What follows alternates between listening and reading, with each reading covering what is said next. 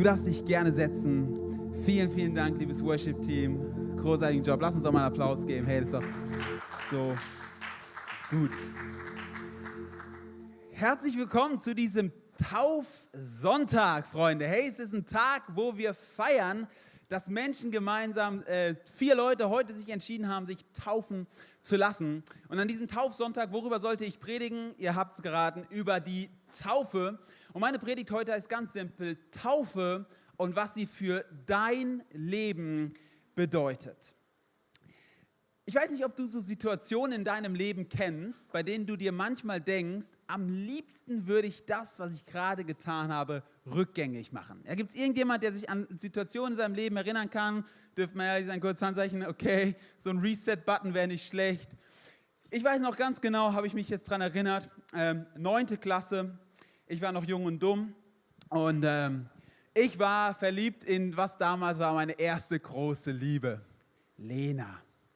Und ähm, wisst ihr, ich habe irgendwie gedacht, keiner merkt's und ähm, ich war immer so, habe immer, habe mich zufällig immer in der Nähe von Lena aufgehalten. Wir waren damals auf der Klassenfahrt an der Ostsee und irgendwie bin ich immer hinterher gedackelt. Ja, wenn, wenn wir irgendwie entschieden haben, die einen gehen zum Strand, die anderen gehen dahin. Komischerweise war ich immer in der Gruppe, wo auch Lena war. Ich weiß nicht, wie das gekommen ist, einfach so passiert. Das große Problem war, ich dachte, ich wäre der Einzige, der es merkt. Und alle anderen würden es nicht merken. Das große Problem war, ich ja der Einzige, der es nicht gemerkt hat, dass es alle anderen gemerkt haben und schon seit Wochen alles wussten und miteinander darüber gesprochen haben. Irgendwann ähm, kam die erste Person zu mir und sie meinte so ein bisschen schon klar, David, ähm, du solltest das mal so ein bisschen sein lassen. Also die Lena will nichts von dir und äh, lass es mal lieber sein.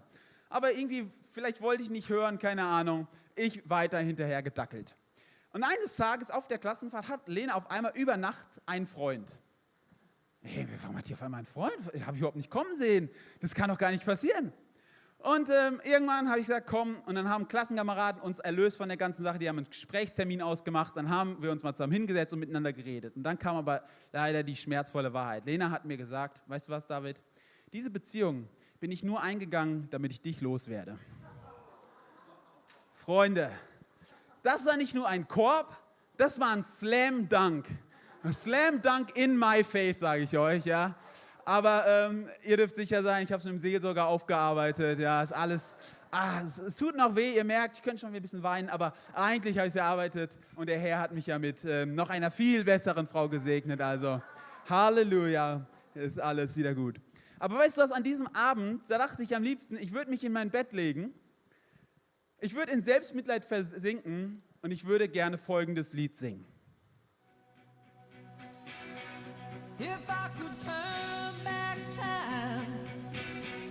Ich weiß nicht, ob ihr dieses Lied kennt, aber If I Could Turn Back Time. Ich weiß nicht, wer von euch noch so Stand-PCs kennt. Da gab es immer so ein kleines Löchlein und da stand dran Reset. Und du hast immer überlegt, mit welcher Pinsette muss ich da jetzt reinpieksen, damit der PC wieder neu startet. Weißt du, manchmal glaube ich, haben wir in unserem Leben so Momente, da würden wir gerne neu starten. Und die große Frage ist, kannst du neu starten? Und ich glaube, das ist meine frohe Botschaft direkt zum Beginn und ist auch die, das, was ich hier am Taufsonntag sagen will. Du kannst. Du kannst neu starten. Du kannst Dinge nicht ungeschehen machen, aber du kannst einen Neustart hinlegen und du kannst ein neues Leben annehmen. Das ist die Botschaft eigentlich des Christentums. Das ist das, was wir als Nachfolger Jesu glauben. Wir glauben daran, dass wir einem Gott dienen, der uns gerne einen Neustart schenkt. Wir glauben daran, dass wir einem Gott dienen, der uns zweite und dritte Chancen gibt, damit wir neu anfangen können. Das ist die gute Botschaft des Evangeliums. Jesus sagt, ich bin gekommen, um dir einen Neustart zu schenken. Und weißt du, von den ersten Seiten der Bibel findest du Geschichten über Geschichten, wo Gott Neustarts schenkt. Und heute habe ich dir mal eine Geschichte mitgebracht, die kennst du 100 Prozent, ob du in der Kirche groß geworden bist oder noch nie in deinem Leben eine Kirche betreten hast.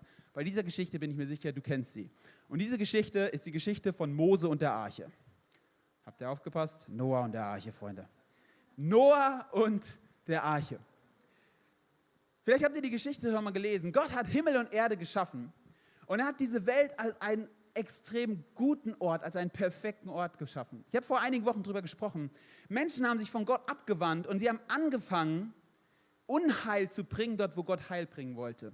Sie haben angefangen, sich von Gott abzukehren und irgendwann war diese Welt gefüllt von Menschen, die nichts von Gott wissen wollten und die nur gegenseitig auf eigenen Gewinn aus waren und diese Welt zu einem unfassbar schlechten Ort gemacht haben. Und weißt du, was Gott gesagt hat? Gott hat Folgendes gesagt. Ich will einen Neustart schenken. Und Gott hat einen Mann gewählt, das war Noah. Denn Noah und seine Familie, sie waren die einzigen auf dieser Welt, die Gott treu waren. Und er hat gesagt, weißt du was, Noah, bau dir ein Schiff, ich werde eine große Flut schicken, mit der ich all das Alte und Schlechte wegwaschen werde. Und ich will mit dir einen Neustart machen. Und Noah hat Gott geglaubt, er hat die Arche gebaut und er wurde gerettet durch die Flut hindurch. Gott hat die alte Welt, das alte Leben weggewaschen und er hat ein neues Leben geschenkt. Nun, warum erzähle ich dir von Noah? Weil ich glaube, dass die Geschichte von Noah ein Versprechen für dich bereithält bezüglich der Taufe. Und er will dir sagen, hey, wenn du ein altes Leben hast, dann kannst du dich taufen lassen, du kannst durch die Taufe gehen und du wirst ein neues Leben erhalten. Jetzt denkst du dir, boah, das war ein krasser Sprung von Noah zur Taufe. Das Gute ist, diesen Sprung hat jemand vor mir gemacht, denn ich will den dir mal vorlesen. Aus 1. Petrus 3, Vers 20. Da schreibt der Apostel Petrus folgendes. Doch nur acht Menschen wurden in der Arche durch das Wasser der Sintflut hindurch gerettet. Das ist ein Bild für die Taufe, die jetzt euch rettet. Die Taufe dient ja nicht zur körperlichen Reinigung, sie ist vielmehr Ausdruck einer Bitte an Gott um ein gutes Gewissen. Diese Rettung verdanken wir der Auferstehung von Jesus Christus. Petrus sagt dir folgendes: Die Geschichte, die du tausendmal im Kindergottesdienst gehört hast, und die du vielleicht im Schulunterricht durchgenommen hast, sie ist ein Vorbild für das, was in der Taufe passieren soll. So wie Noah in der Arche gerettet wurde aus einem alten Leben, aus einer sündigen Welt hin in ein neues Leben, so kannst du in der Taufe in Jesus Christus durchs Wasser hindurch gerettet werden in ein neues Leben. Das Wasser ist symbolisch, ist die Schallmauer zwischen altem Leben und neuem Leben. Und das feiern wir heute symbolisch in der Taufe. Wir tauchen unter, wir durchbrechen die Schallmauer, wir kommen wieder hoch und wir sagen, es, ist, es beginnt ein neues Leben. Es ist ein Neustart für jeden Einzelnen, der sich heute taufen lässt. Wichtig ist in diesem Vers, wir, haben den, wir lesen den Vers, er sagt, hey, es geht nicht um eine körperliche Reinigung. Es geht um ein, den Ausdruck einer Bitte an Gott um ein gutes Gewissen. Wisst ihr, bei der Taufe geht es nicht darum, dass wir eine rituelle, religiöse Handlung vollziehen, bei der du sauber wirst. Es geht darum, dass in deinem Inneren ein Prozess beginnt, in deinem Inneren etwas passiert, was dich verändert von innen heraus. Ich möchte dir heute so versprechen, Gott will dich von innen heraus verändern. Gott will dir ein reines Gewissen schenken. Er will die Scham, die Schuld, all das Schlechte deines Lebens, er will, dass, es, dass du es hinter dir lässt. Es ist kein, kein, kein Zwang, du musst, sondern es ist ein Angebot. Hey, willst du nicht ein Leben frei von Scham, Schuld und Schuldgefühlen führen? Du kannst dich taufen lassen. Du kannst eine Entscheidung treffen, neu zu starten. Und wie ist es möglich? Da ist Petrus auch ziemlich klar. Er sagt folgendes: Diese Rettung verdanken wir der Auferstehung von Jesus Christus.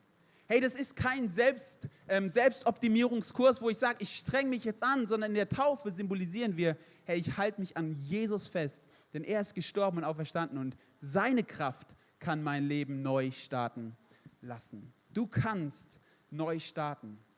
Du kannst neu starten, von innen nach außen. Und wenn wir mal in diesem Bild bleiben, dann glaube ich, dass dieses Bild uns drei ganz entscheidende Schritte vor Augen führt, die jeder Täufling heute geht und die ich dir auch zusprechen will, die du immer wieder in deinem Leben gehen musst. Und diese drei Schritte sind ganz simpel. Diese drei Schritte heißen aus, durch und in. Aus, durch und in. Noah ist aus der alten Welt durch das Wasser in ein neues Leben. Du, kannst, du musst aus deinem alten Leben durch das Wasser der Taufe in ein neues Leben kommen. Und wenn wir mal in diesem Bild bleiben, dann merken wir, das ist ein Muster, was wir in der Bibel immer wieder finden. Vielleicht erinnerst du dich an das Volk Israel. Das Volk Israel war in Ägypten in Sklaverei. Und was sagt Gott zum Volk Israel? Ich will euch aus Ägypten führen, was dann die Geschichte mit Mose, mit den zehn Plagen, ihr kennt sie, was tut er mit dem Volk Israel? Er führt sie durch die Wüste und wodurch? Durchs Wasser des Meeres hin in das verheißene Land.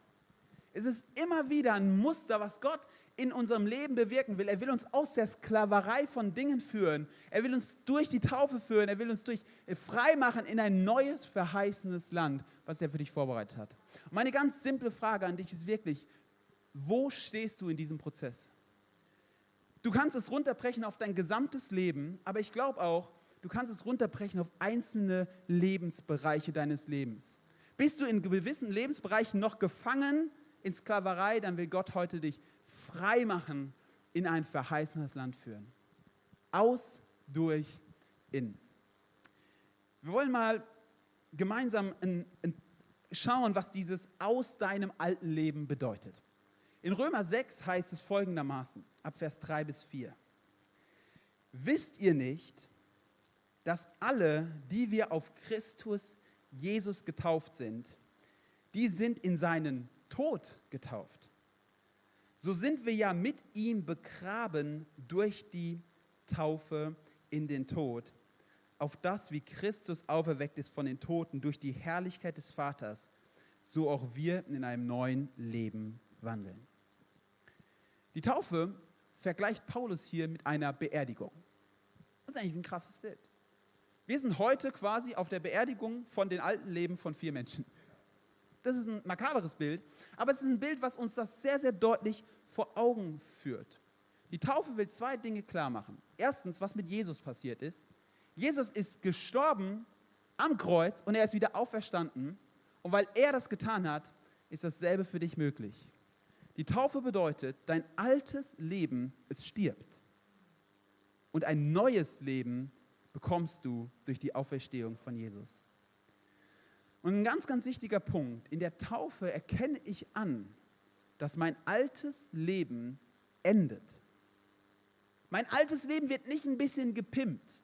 Mein altes Leben wird auch nicht ein bisschen renoviert. Mein altes Leben, es stirbt. Es ist vergangen. Taufe heißt auf Griechisch Baptizo. Baptizo kann man übersetzen mit versinken oder untergehen. Und weißt du, was in der Taufe versinkt? Dein altes Leben. Es geht unter und es bleibt unter Wasser, kommt nicht mehr mit hoch.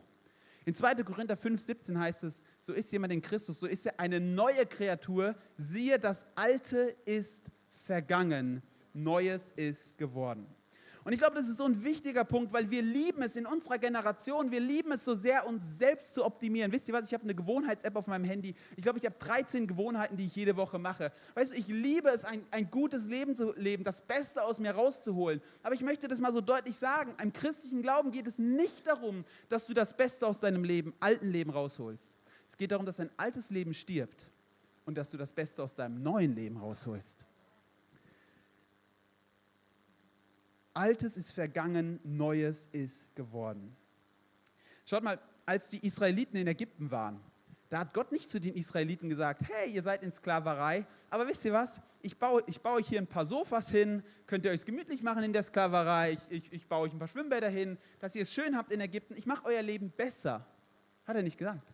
Er hat gesagt, ich muss euch rausholen aus den Dingen, in denen ihr gefangen seid. Und ich glaube, manchmal ist es vielleicht ein schmerzhafter Prozess, weil wir merken, Gott will wirklich in unserem Leben an die Substanz. Aber nicht, weil er uns Böses will, sondern weil er uns frei machen will. Ich möchte dich fragen, wo steckst du vielleicht noch in einem Ägypten fest?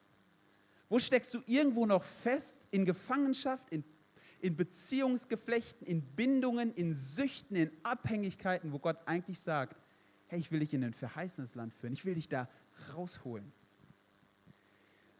Schaut mal, wenn wir ein Haus bauen, vielleicht eine Illustration, die uns das hilft zu verstehen. Wenn du ein Haus baust und du kaufst ein schönes Grundstück, dann merkst du auf einmal, hey, auf diesem Grundstück, da, steht noch, da stehen noch Überreste von, ein, von einer alten Ruine. Wer von uns würde dann hingehen und sagen, hey, cool, ich baue ein neues Haus und ich baue das neue Haus auf die Ruine drauf? Das wird keiner tun, weil das neue Haus, wenn du es bauen würdest, es wird nur so stabil sein wie das Fundament der Ruine und es wird in nächster Gelegenheit zusammenkrachen. Weißt du, was du tun wirst? Du wirst hingehen und du wirst die Ruine abreißen, du wirst ein ordentliches Fundament bauen und du wirst dann ein neues Haus bauen. Das, das alte Leben ist die Ruine. Es muss abgerissen werden mit seinen Weltanschauungen, mit seinem Mindset und dann kann ein neues Leben bekommen. Und weißt du warum? Weil Gott will, dass dein neues Leben stabil wird. Er will, dass dein neues Leben schön wird, dass dein neues Leben wirklich Freiheit bringt. Kolosser 2 drückt es mal anders aus. Er sagt hier in Kolosser, und weil ihr ihm gehört, also Jesus, seid auch ihr beschnitten, aber nicht durch einen äußeren Eingriff. Eure Beschneidung kam durch Christus und besteht im Ablegen eurer alten Natur. In der Taufe wurdet ihr ja mit ihm begraben und mit ihm zu einem neuen Leben erweckt. Das ist geschehen, weil ihr an die wirksame Kraft Gottes geglaubt habt, der ihn aus den Toten auferstehen ließ. Die alte Natur wurde abgelegt. Schau mal, ich habe mich mit ungefähr 14 Jahren entschieden, Jesus nachzufolgen. Und mein Leben mit 14 Jahren, das sah vielleicht so aus. Ich will es dir mal zeigen. Vielleicht war da irgendwie ein großes Hobby, Handball, Tischtennis, was mein Leben bestimmt hat. Aber vielleicht war es nicht nur ein Hobby, sondern vielleicht war es mehr. Es war fast schon meine Identität, weil ich war gut im Sport und ich dachte, weil ich das mache, bin ich vielleicht auch ein guter Mensch oder ich bin eine Anerkennung, ich habe viele Freunde und das war total wichtig für mich. Dann war vielleicht in meinem Leben noch ein anderes mit 14, man entdeckt ja so langsam, ähm, dass man seine Haare ausstylen kann. Das ging bei mir ein bisschen, ging bei mir ein bisschen später, dass Deo auch nicht so schlecht ist. Aber wisst ihr, vielleicht habe ich es gemacht, um Anerkennung zu bekommen, nicht nur bei meinen Handballjungs, sondern vielleicht bei der Lena oder den Mädels, ähm, die sonst in der Klasse waren. Und es, es fängt an, es ist ja alles nett und schön, aber es kann eine Sache sein, die ich auch noch halte, die mein Leben bestimmt. Wie viele Leute, also ich damals nicht, vielleicht hast du ein geniales Hobby, es sind Bücher, aber ich hatte auch echt Freunde, die haben so viel Fantasy-Romane gelebt, die sind in dieser Fantasy-Welt untergegangen und es war ihre reale Welt. Warum? Weil sie fliehen wollten vor der realen Welt, sind sie in Bücher geflohen. Und es kann dein Leben bestimmen. Und weißt du, vielleicht kommst du dann noch dazu und du bist ein kleiner Zocker und du zockst ein bisschen Fortnite den ganzen Tag lang, ungefähr 15 Stunden, so wie meine Freunde damals. Weißt du, dein ganzes Leben ist voll und dann gibt es hier vielleicht noch ein paar Bindungen, die durch irgendwelche Verletzungen entstanden sind. Und weißt du was, so komme ich mit 14 Jahren zu Gott in der Jugendkirche und weißt du, was Gott zu mir sagt? David, ich will dir ein neues Leben schenken. Und weißt du, was die natürliche Reaktion ist von uns Menschen? Sagt, alright Gott, schenk mir mal ein neues Leben. Komm, kannst du noch draufpacken oben. Aber weißt du, was Gott sagt? David, du hast gar keinen Raum, um das neue Leben anzunehmen. Warum? Weil dein Leben voll ist mit so vielen Dingen, die dich füllen. Mit so vielen Identitäten, die du aus Menschenfurcht bekommst. Aus Anerkennung bei Menschen gibt es so viele Bindungen, so viel Sklaverei in deinem Leben. Weißt du, was du tun musst, David? Du musst mal die Sachen fallen lassen. Du musst Raum machen. Warum? Weil ich ein Geschenk für dich habe. Ich habe ein neues Leben für dich. Ich habe eine Identität aus Christus für dich.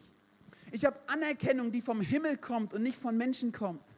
Ich habe Freiheit für dich in Beziehungen. Ich habe Freiheit für dich von Pornografie. Ich habe Freiheit für dich von irgendwie äh, Problemen, äh, die entstanden sind aus, äh, aus zwischenmenschlichen Traumata. Ich habe Freiheit für dich. Aber weißt du was? Der erste Schritt heißt, aus Ägypten raus. Aus deinem alten Leben raus. Und manchmal, das meine ich gar nicht böse, habe ich das Gefühl, dass einige Christen und ich selber diesen Schritt irgendwie nicht konsequent gehen. Sondern dass Jesus noch wie so ein Hasenzuchtverein am Donnerstagabend halt sonntags morgens noch der Gottesdienst kommt. Oder wie ein Handballverein ist Jesus ein netter Verein, in den ich gehe. Es hat mit einem Verein nichts zu tun. Jesus sagt, komm raus, ich will dir neues Leben schenken. Und das symbolisiert die Taufe. Die Taufe heißt, du kommst raus aus Ägypten. Ich möchte dich so ermutigen, wirklich heute Morgen, wenn ich von meinem Herzen sprechen darf, ich will dich so ermutigen. Mach's anders als vielleicht deine Freunde. Geh all in. Mach's anders als die Leute um dich herum, wo du vielleicht denkst, sie integrieren sich ihr Weltbild aus. Da finde ich ein bisschen was nett und hier finde ich ein bisschen was schön. Hey, mach's doch anders. Du kannst so einen positiven Unterschied machen in dieser Welt, indem du all in gehst, indem du rauskommst aus deinem alten Leben, rauskommst aus alten Gewohnheiten. Und Jesus will dich frei machen. Nachdem jetzt die Israeliten, schauen wir uns mal an, nachdem sie rausgekommen sind, sind sie durchs Wasser gegangen und jetzt sind sie in ein neues Land gekommen. Und das ist der zweite Schritt, ist die Taufe. Und der dritte Schritt ist das verheißene Land, was Gott dir schenken will, in das du kommst. In Galater 3, Vers 27 heißt es, denn ihr alle, die ihr auf Christus getauft seid, habt Christus angezogen. Das heißt, du hast eine neue Identität bekommen. Oder hier heißt es in Galater 2, Vers 20, jetzt lebe nicht mehr ich, sondern Christus lebt in mir. Und das Leben, das ich jetzt noch in meinem sterblichen Körper führe, das lebe ich im Glauben an den Sohn Gottes, der mich geliebt und sich selbst für mich geopfert hat. Ja, weißt du was, wie auf, auf die Israeliten ein verheißenes Land gewartet hat, wo Gott gesagt hat, hey, hier ist Freiheit, hier ist Versorgung, so wartet auf dich ein wunderschönes, verheißenes Land in Christus. Du bist ein neuer Mensch, du hast eine neue Identität. Und weißt du, was du sagen kannst, wenn der Teufel ankommt und sagt, hey, weißt du damals, das hast du ganz schön verbockt. Weißt du, was du sagen kannst? Hey, alright, mein Lieber, das ist mein altes Leben. Ich weiß gar nicht, wovon du sprichst. Ich habe ein reines Gewissen durch Christus und jetzt habe ich ein neues Leben, was ich einnehmen will hey, wie wäre es, wenn dein Leben geprägt wäre davon, lass uns mal träumen, wie wäre es, wenn du morgens aufwachen würdest und du könntest wirklich sagen, hey, ich bin frei von Anerkennung von Menschen. Ich bin frei von Süchten. Ich bin frei davon, mich selbst verwirklichen zu müssen. Ich bin frei davon, gezwungen zu sein, ähm, in, mit Menschen komisch umzugehen, weil Gott mich frei gemacht hat in der zwischenmenschlichen Welt.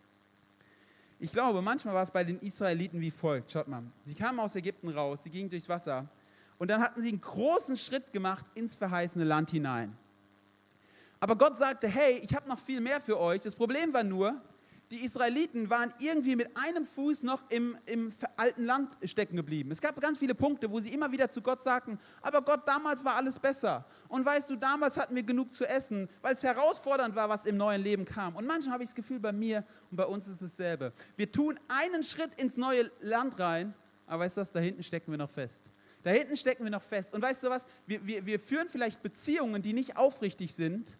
Und wenn wir Beziehungen führen, die nicht aufrichtig sind, wie wollen wir in Beziehungsfreiheit reinkommen. Wenn wir hier noch festhängen, dass wir unsere Anerkennung bei Menschen suchen, wie wollen wir hineinkommen in ein freies Leben, wo Gott sagt, meine Anerkennung soll dir genügen? Wie willst du rauskommen, wenn du in Verbitterung, Wut und Verletzung feststeckst, weil du irgend schlechte Dinge erlebt hast? Du wirst niemals in eine Freiheit hineinkommen, wo Gott sagt, ich will dich frei machen von all der Verbitterung, von der Wut. Und ich möchte dich so ermutigen, heb mal heute den Fuß an mit Gottes Hilfe und sag, ich will all in gehen. Ich will das Alte hinter mir lassen. Du hast ein Land, was vor dir liegt. In der Taufe beginnst du ein neues Leben. Und ich glaube, dafür müssen wir zwei klare Entscheidungen treffen. Ich nenne sie mal Chefentscheidungen. Warum? Weil bei dem christlichen Glauben geht es nicht nur darum, dass Jesus unser Retter ist, sondern auch darum, dass Jesus unser Herr ist. In Galater 2, Vers 20 hieß es, jetzt lebe nicht mehr ich, sondern Christus lebt in mir. Weißt du, das bedeutet nicht nur, ähm, das ist so, sondern es bedeutet auch, Christus bestimmt mein Leben. Er entscheidet, wo es lang geht. Er ist der Chef meines Lebens. Du musst zwei Chefentscheidungen treffen. Und die erste Entscheidung ist, ich will das Alte verlassen. Ja, Jesus soll mein Retter sein. Und du musst eine zweite Entscheidung treffen ja, ich will das neue Land einnehmen, was Gott für mich bereitgehalten hat. Und dort soll Jesus der Chef meines Lebens sein. Denn weißt du, im verheißenen Land bei den Israeliten war es so, dass sie dort nur leben konnten, weil Gott sie versorgt hat. Gott war ganz klar der König in diesem Land. Und in unserem neuen Leben ist Jesus der König. Und du kannst dein neues Leben nur einnehmen, wenn du Jesus zum Chef in deinem Leben machst. Jetzt ist die Frage, vielleicht noch zum Abschluss, ja, jetzt sprichst du davon, ich lasse es hinter mir. Wenn ich dann irgendwie im neuen Leben bin, läuft dann eigentlich alles perfekt? Also ich lasse mich jetzt taufen, ist dann alles perfekt? Das glaube ich nicht. Und ich kann dir auch sagen, warum. Schaut mal, die Taufe, sie ist wie ein Bund. Sie ist ein Startpunkt. Ich bin verheiratet, glücklich verheiratet mit Ines. Und ich erinnere mich immer wieder an den Tag, wo ich Ja gesagt habe. Aber wisst ihr was? Jeden Morgen entscheide ich mich neu, Ines zu lieben, ihr treu zu sein und eine Beziehung zu ihr zu führen. Die Taufe ist ein Bund, den du zwischen dir und Gott schließt und du sagst, ja Gott, du bist mein Retter und du bist mein Herr. Und dort beginnt ein Prozess, wo du immer wieder sagst, ich nehme das Land, was Gott für mich hat, ein. Ich führe ein Leben in Freiheit. Einige Fragen noch zum Ende, mit denen ich dann schließen will, wenn das Worship-Team nach vorne kommt. Die erste Frage, die ja aufkommen kann, ist, ist es eigentlich die Taufe, die mich rettet? Weil ich habe ja gesagt, wir haben auch bei, bei dem Text gelesen in Petrus, es war irgendwie, ihr seid gerettet durch die Taufe. Und man kann fragen, was ist, wenn ich noch nicht getauft bin? Ich möchte dir eins sagen, in Markus 16, 16 heißt es, wer glaubt und getauft wird, wird gerettet werden. Wer aber nicht glaubt, wird verurteilt werden. Die Taufe an sich ist nicht das, was dich rettet. Der Glaube rettet dich. Aber die Taufe ist das notwendige, also Folgeelement, was nach dem Glauben kommt. Wer du glaubst, lässt du dich taufen. Es ist nicht so, ich glaube und vielleicht lasse ich mich taufen, sondern ich glaube und dann lasse ich mich taufen. Jetzt ist die zweite Frage, die du vielleicht hast. Ich wurde schon getauft und zwar als Kind. Was ist damit?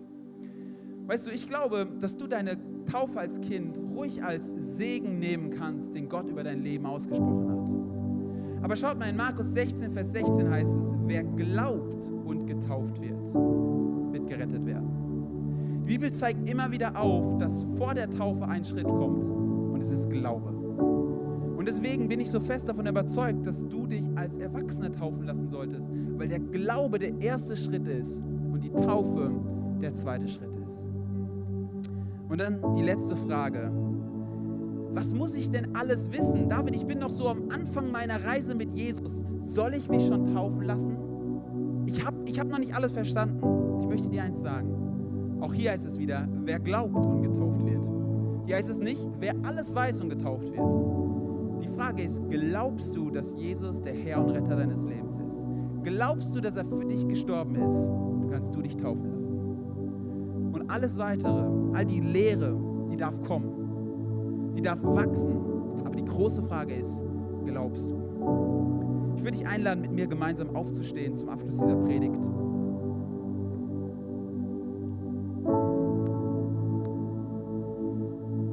Und ich will, bevor wir in diesen Worship gehen, in den Worship jetzt nochmal gehen, eine simple Frage stellen.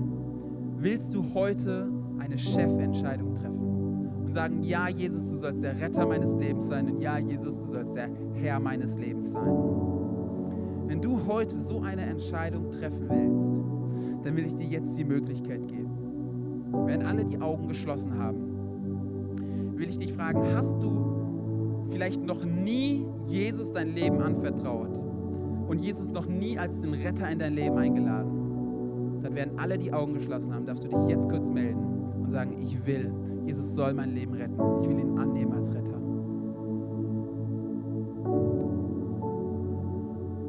Und meine zweite Frage, vielen, vielen Dank, meine zweite Frage ist an dich, wenn du vielleicht schon mit Jesus unterwegs bist. Und ich möchte dich fragen, ist dir heute ein Lebensbereich aufgefallen, wo Jesus neu der Herr deines Lebens werden muss, der Chef deines Lebens werden muss und du aus der Sklaverei rauskommst in ein neues Leben hinein? Wenn dir irgendwas einfällt, gerade jetzt, und du sagst, ja, Jesus, du sollst neu der Chef, du sollst der Herr meines Lebens sein, dann darfst du jetzt deine Hand heben, werden alle ihre Augen geschlossen haben. So gut. Vielen, vielen Dank. Ich will mit euch gemeinsam ein Gebet sprechen, was wir an den Beamer anwerfen. Das ist ein Gebet, was wir alle gemeinsam beten wollen. Lass uns laut beten. Jesus, ich weiß, dass du mich liebst. Es gibt nichts, was ich tun könnte, damit du mich mehr liebst. Du bist gekommen, um mich von allem zu befreien, was mich von Gott trennt. Du bist für mich gestorben und auferstanden. Ich folge deinem Ruf und bitte um Vergebung. Du sollst mein ganzes Leben bestimmen. Ich danke dir, dass ich durch dich wirklich frei bin und ein Leben in Ewigkeit habe. Amen. Komm, lass mal einen Applaus geben für diese großartige Entscheidung und lass uns nochmal gemeinsam in den Worship gehen.